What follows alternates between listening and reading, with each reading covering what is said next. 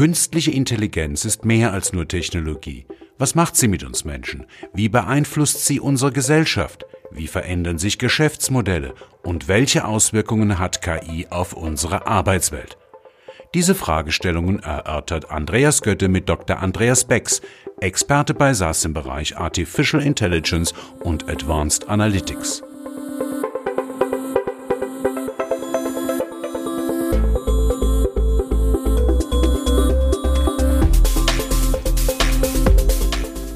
KI Kompakt, die Podcast-Serie über künstliche Intelligenz.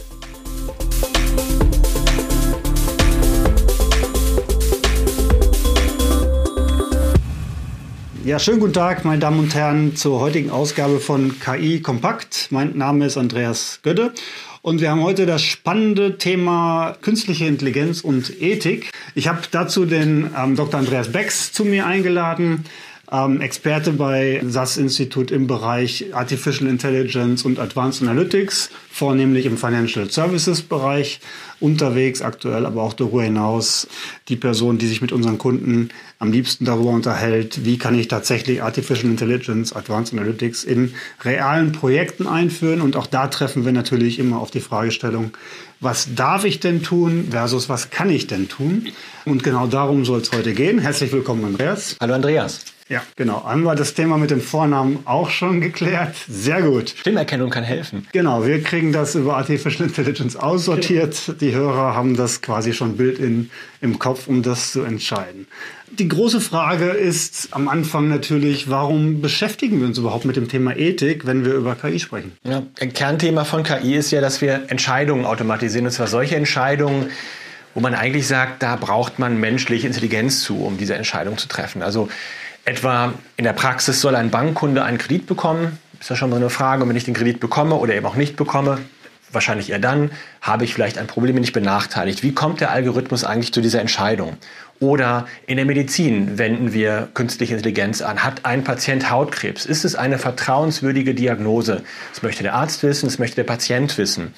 Oder, und das ist ja eines dieser großen Themen, die wir derzeit immer diskutieren, wie soll sich das selbstfahrende Auto verhalten? Soll es im Unfall, in der Unfallsituation eher die drei alten Männer, könnte hier ein Einstein drunter sein, oder die Mutter mit Baby überfahren. Es ist ja ein moralisches Dilemma, das ohnehin kaum aufzulösen ist. Aber das sind die Themen, über die wir sprechen. Und es gibt da auch ganz konkrete Beispiele. Man muss das gar nicht moralisch so hochkochen. Eine ähm, Supermarktkette in den USA, Target, ist vor einigen Jahren hergegangen und hat äh, versucht, äh, zum Thema Upsell Warenkorbanalysen zu machen und Kunden gezielt anzusprechen. Und die haben beispielsweise versucht, schwangere Frauen zu erreichen. Was haben die gemacht? Die haben so einen Scoring-Algorithmus gebraut. Und wenn ich zum Beispiel eine 23 äh, Jahre alte Frau habe, die vielleicht in Atlanta lebt und in ihrem letzten Warenkorb eine Kakaobutterlotion drin hatte, vielleicht eine große Tasche, Zink- und Magnesiumpräparate, vielleicht einen hellblauen Teppich, dann hat die eine 87-prozentige Wahrscheinlichkeit, dass sie schwanger ist. Und wenn sie im März gekauft hat, wird das Geburtsdatum wahrscheinlich im späten August liegen. So genau kann man das vorhersagen. Was ist jetzt das Problem? Naja, Target hat sich gedacht, jetzt äh, sprechen wir einfach mal alle Frauen an, geben ihnen einen ähm, Schwangerschaftskupon und äh, ja, dummerweise haben die irgendwann einen Teenie auch erwischt, äh, der schwanger war. Die Eltern wussten das nicht und man kann sich vorstellen, dass es doch die eine oder andere Diskussion dann abends gab. Die Frage ist also, sollen Unternehmen und soll auch die Gesellschaft solche Entscheidungen zulassen und wie genau kommen die Entscheidungen zustande? Die Fragestellung ist ja gerade sehr transparent und konkret. Also das selbstfahrende Auto ist, glaube ich, das, was mittlerweile ja jeder schon 30 Mal gelesen hat und gehört hat. Tatsächlich auch als Problem, wo man sich selber überlegt, was würde ich denn jetzt machen, wenn ich die Entscheidungszeit überhaupt hätte als Mensch. Ja, meistens hat man die ja auch nicht. Was ist das jetzt in den Unternehmen angekommen? Was machen die jetzt konkret und haben sie das Thema überhaupt schon auf dem Schirm oder sind sie sozusagen noch in der Phase, wo sie erstmal das Problem finden müssen, im Sinne von, ich brauche erstmal überhaupt einen Algorithmus? Ja, wir haben gemeinsam mit Forbes ähm, und SAS eine Studie äh, betrieben, und zwar zu dem Thema Wechselwirkung, KI und Ethik. Und wir haben mehr als 300 Business Leader befragt, weltweit, äh, also beispielsweise den Chief Information Officer, den Chief Technology Officer, den Chief Data oder Digitalization Officer, wie das heute so schön heißt. Und die Ergebnisse zeigen, 70 Prozent der Unternehmen, die heute KI einsetzen, haben so etwas wie Ethiktrainings für ihre Mitarbeiter. Und es gibt sogar einige davon, die Ethikkommissionen haben, die das also wirklich institutionalisiert haben. Und es leuchtet ja auch ein, wenn man dieses Beispiel Target mal sieht, äh, schlecht gemachte Entscheidungen oder Entscheidungen, die vielleicht vom Modell her sogar korrekt sind, aber die gerade nicht angemessen sind, die fallen auf die Unternehmen zurück. Und deshalb haben die Unternehmen natürlich ein Interesse daran, da genau hinzuschauen. Und da gibt es auch einen schönen Zusammenhang zwischen den Thought Leadern und dem, was sie ethisch tun, wie das ethische Bewusstsein ist. Die Unternehmen, die sagen, wir waren mit unseren KI-Implementierungen erfolgreich, die haben immerhin zu 92 Prozent äh, Trainings für ihre Technologieexperten im Vergleich zu den, sage ich mal, Anfängern, die mit knapp 48 Prozent äh, darüber nachgedacht haben, solche Ethiktrainings zu machen. Also da scheint es eine Korrelation zu geben. Leute, die Erfahrung haben, sagen, wir müssen näher hinschauen. Wie löse ich denn das Problem? Also jetzt habe ich ein Ethiktraining gemacht, jetzt weiß ich, es gibt Dinge, die kann ich machen, die kann ich nicht machen. Also am Ende geht es ja darum, kann ich etwas nachvollziehen oder nicht. Also auch kann ich es erklären, jemanden wie mir selber, um eine Entscheidung zu treffen oder jemandem anders, der dann eine Entscheidung trifft oder einem Prozess, der möglicherweise automatisch eine Entscheidung trifft. Also Transparenz ist ja offensichtlich das, was dann am Ende des Tages beim Verbraucher im B2C-Geschäft, aber auch sicherlich im größeren Rahmen im B2B-Bereich, ähm, ähm, was da Vertrauen erzeugt erzeugt. Wie kriege ich denn das hin? Ja, es geht letztlich darum, dass ich der Entscheidung vertrauen kann und zwar ohne den Algorithmus genau zu verstehen und ohne den gesamten Prozess genau zu verstehen. Also wie kommt es zustande? Welche Daten und welche Fragen an die Daten hat es gegeben, damit ich beispielsweise meinen Kredit bekomme oder eben nicht bekomme? Und das ist ein komplexes Feld. KPMG hat sich das mal angeschaut und die kommen mit der Empfehlung raus, vier Punkte umzusetzen. Nämlich liebes Unternehmen, sei in der Lage zu zeigen, welche Daten du verwendet hast und in welcher Qualität du diese Daten verwendet hast und wie du diese Daten aufbereitet hast, um die Fragen zu beantworten, die du an diese Daten hast. Also sei transparent. Das ist insbesondere dann wichtig, wenn wir mit neuen Daten in die Entscheidung gehen. Wir haben Telematikdaten, wir haben Variable-Daten, wir greifen damit auch tief in die Privatsphäre der Kunden ein und der Gesellschaft ein. Also welche Fragen habe ich daran gestellt? Wie habe ich die Daten aufbereitet? Wie war die Qualität?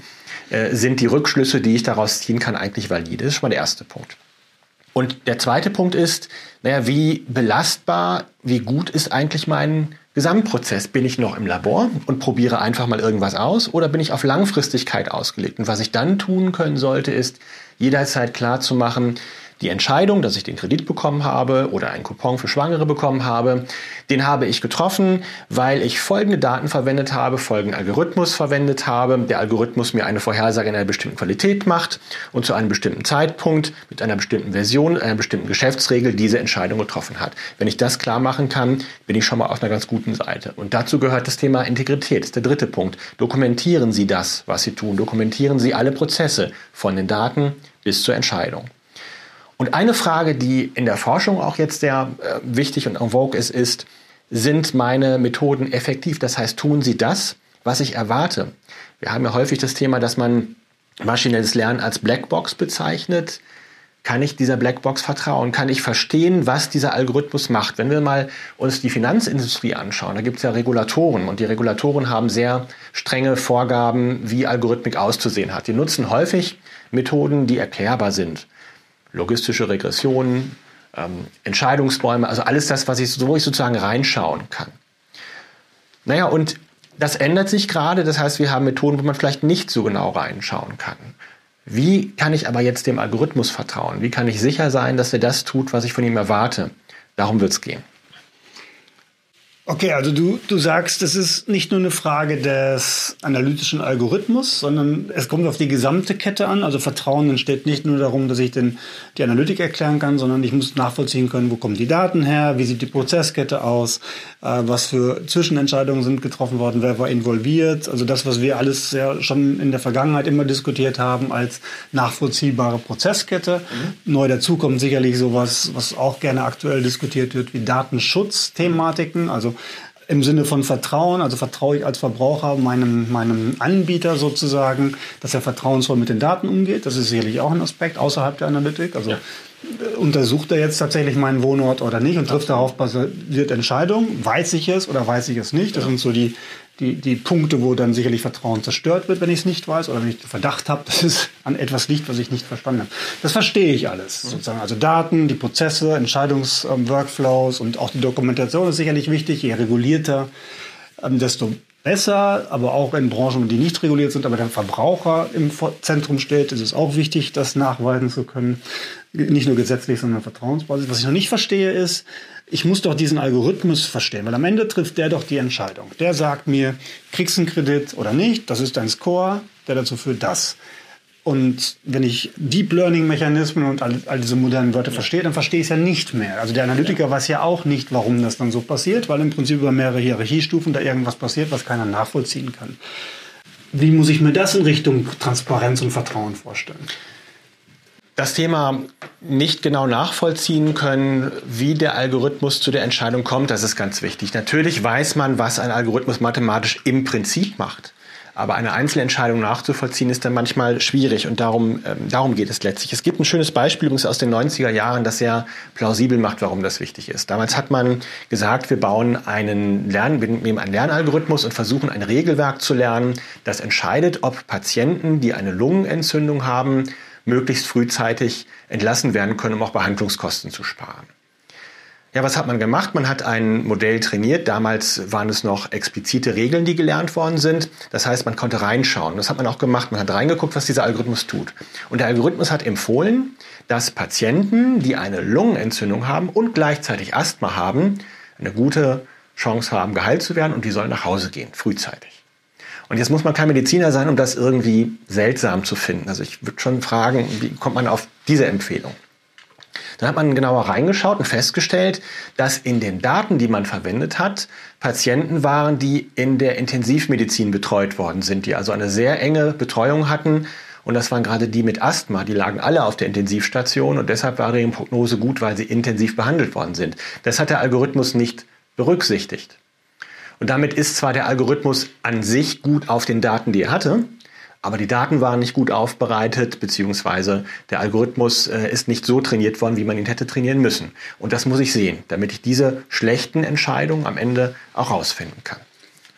Das heißt, wenn ich das in meinen Worten verstehe, zusammenfasse, geht es nicht darum zu verstehen, was macht der Algorithmus, sondern es geht darum zu verstehen, und da kommen wir zum Vertrauen zurück, dass ich vertraue, dass die Entscheidungen, die hinten rauskommen, mindestens genauso gut sind wie regelbasierte oder menschliche Entscheidungen oder sogar besser. Und das kann ich natürlich validieren anhand von real existierenden Entscheidungen. Also so entsteht das Vertrauen, ohne dass ich notwendigerweise äh, verstehe, wie, wie die Algorithmen ähm, genau. funktionieren. Kann ich mich auf das gelernte Modell verlassen? Äh, funktioniert es nur auf den Trainingsdaten gut oder tatsächlich auch in der Praxis? Sind die Zusammenhänge ordentlich im Modell abgebildet? Also im Beispiel die Geschichte mit der Intensivstation, ist es ordentlich abgebildet, wenn ich diese Fragen beantworten kann?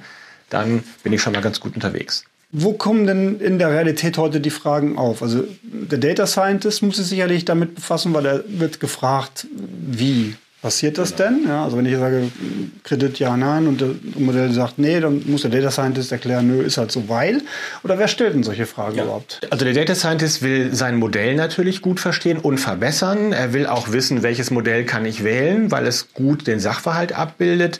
Und er muss seinen internen Auftraggebern gegenüber in der Lage sein zu kommunizieren, wie er zu diesen Ergebnissen kommt. Aber ich als Konsument habe natürlich auch ein Interesse daran. Ich möchte die Ergebnisse verstehen. Denken wir nochmal an den Kredit, den ich eben nicht bekomme. Was muss ich an meinem Lebenswandel ändern oder welche Daten muss ich erklären, um diesen Kredit vielleicht doch zu bekommen? Werde ich fair behandelt? Das ist für mich eine ganz wichtige Frage. Also was kann ich ändern? Werde ich fair behandelt und sind nur die Daten verwendet worden, die ich auch für zulässig erklärt habe. Und es gibt natürlich Regulatoren und Gesetzgeber. Gerade im Finanzumfeld, aber nicht nur da, äh, fragen Regulatoren und Gesetzgeber, treffen die Modelle faire Entscheidungen? Sind sie transparent? Und du hattest das Thema DSGVO, Datenschutz schon angesprochen. Das sind alles Anspruchsgruppen, denen ich gegenüber Auskunft geben muss. Das eine hat was mit dem Prozess zu tun und das andere mit dem Algorithmus selbst. Das heißt, ich muss in die Blackbox schauen. Wenn man sich die Regulatoren anguckt, dann hören wir ja auch aus Banken heraus insbesondere, dass ich manche Methoden einfach nicht anwenden darf, weil sie von der BaFin oder von welcher Behörde auch immer nicht ähm, akzeptiert werden. Ändert sich das? Ja, da ist gerade eine unglaubliche Dynamik drin. Es gibt viele Diskussionen, viele spannende Diskussionen auch auf Seiten der Regulatoren, ähm, die sich damit beschäftigen, was kann ich eigentlich zulassen, was kann ich erlauben. Und ich glaube, dass es im Laufe der nächsten Monate und Jahre dort auch ein Umdenken ergeben wird. Und das liegt daran, dass es auch viel Forschung gibt, in diese Blackbox zu schauen. Also beispielsweise, man kann ja die Frage beantworten, was sind eigentlich die wichtigsten Inputs? Also worauf zielt der Algorithmus ab? Welche Variablen verwendet er? Und in der Regulatorik ist es da besonders wichtig, denken wir mal an Versicherungen, die dürfen beispielsweise keine Tarife anbieten, die Geschlechter diskriminieren. Also ein Mann darf keinen besseren Tarif haben, weil er ein Mann ist als eine Frau, auch im Gesundheits, äh, in der Gesundheitsversicherung. So habe ich jetzt diese Eigenschaft Geschlecht in meinem Algorithmus verwendet oder nicht verwendet und habe ich vielleicht sogar Eigenschaften, die mit dem Geschlecht korrelieren, verwendet oder nicht verwendet. Darüber muss ich Auskunft geben können. Das kann man schon mal sehr gut tun. Also welche Inputs sind wichtig und haben überhaupt auf die Entscheidung einen Einfluss? Das kann ich beantworten. Und zwar ohne den Algorithmus zu erkennen. Das kann ich für Deep Learning tun, das kann ich natürlich für Entscheidungsbäume tun, das kann ich für jeden Algorithmus tun. Und die zweite Frage, die man dann stellen muss, ist, wie beeinflussen eigentlich diese Eingaben die Vorhersage? Also was hat beispielsweise eine stark positive Korrelation mit dem Ergebnis oder was einen stark negativen Einfluss?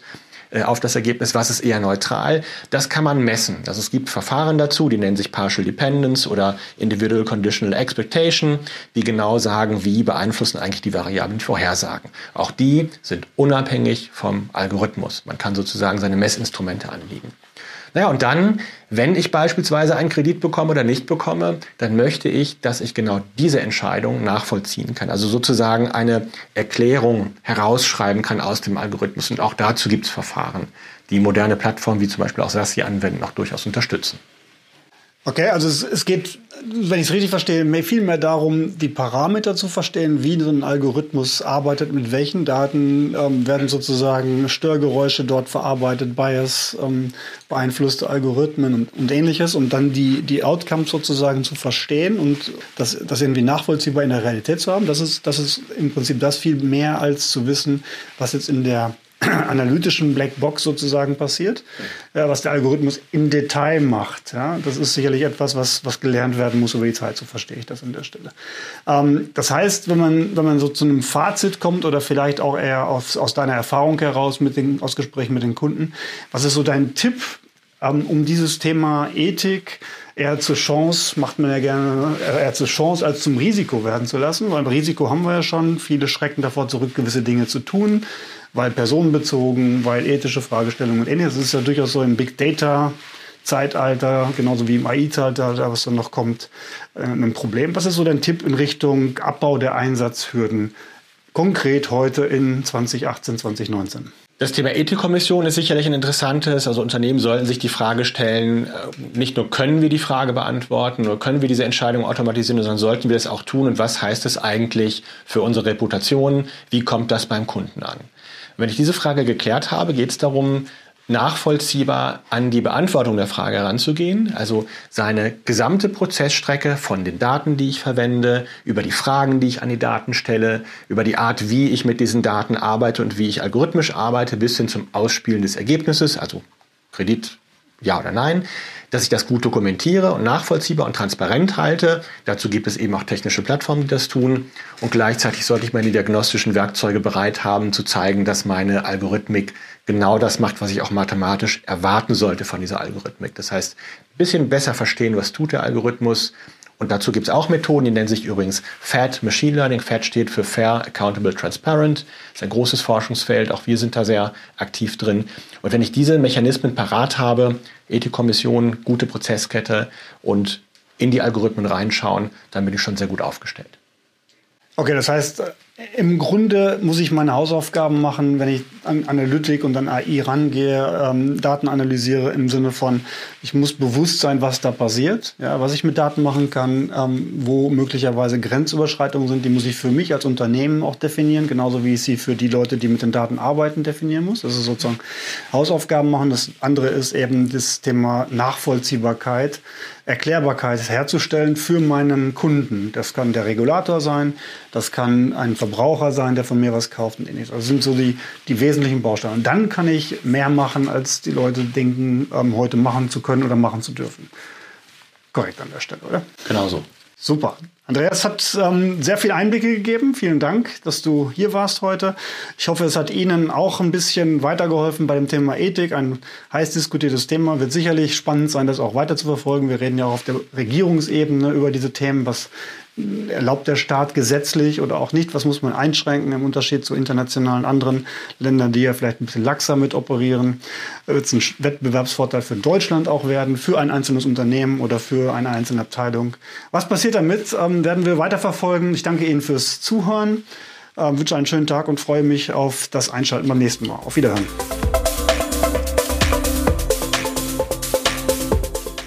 Weitere Informationen zu künstlicher Intelligenz finden Sie im Web unter www.sas.de-ki-kompakt-podcast.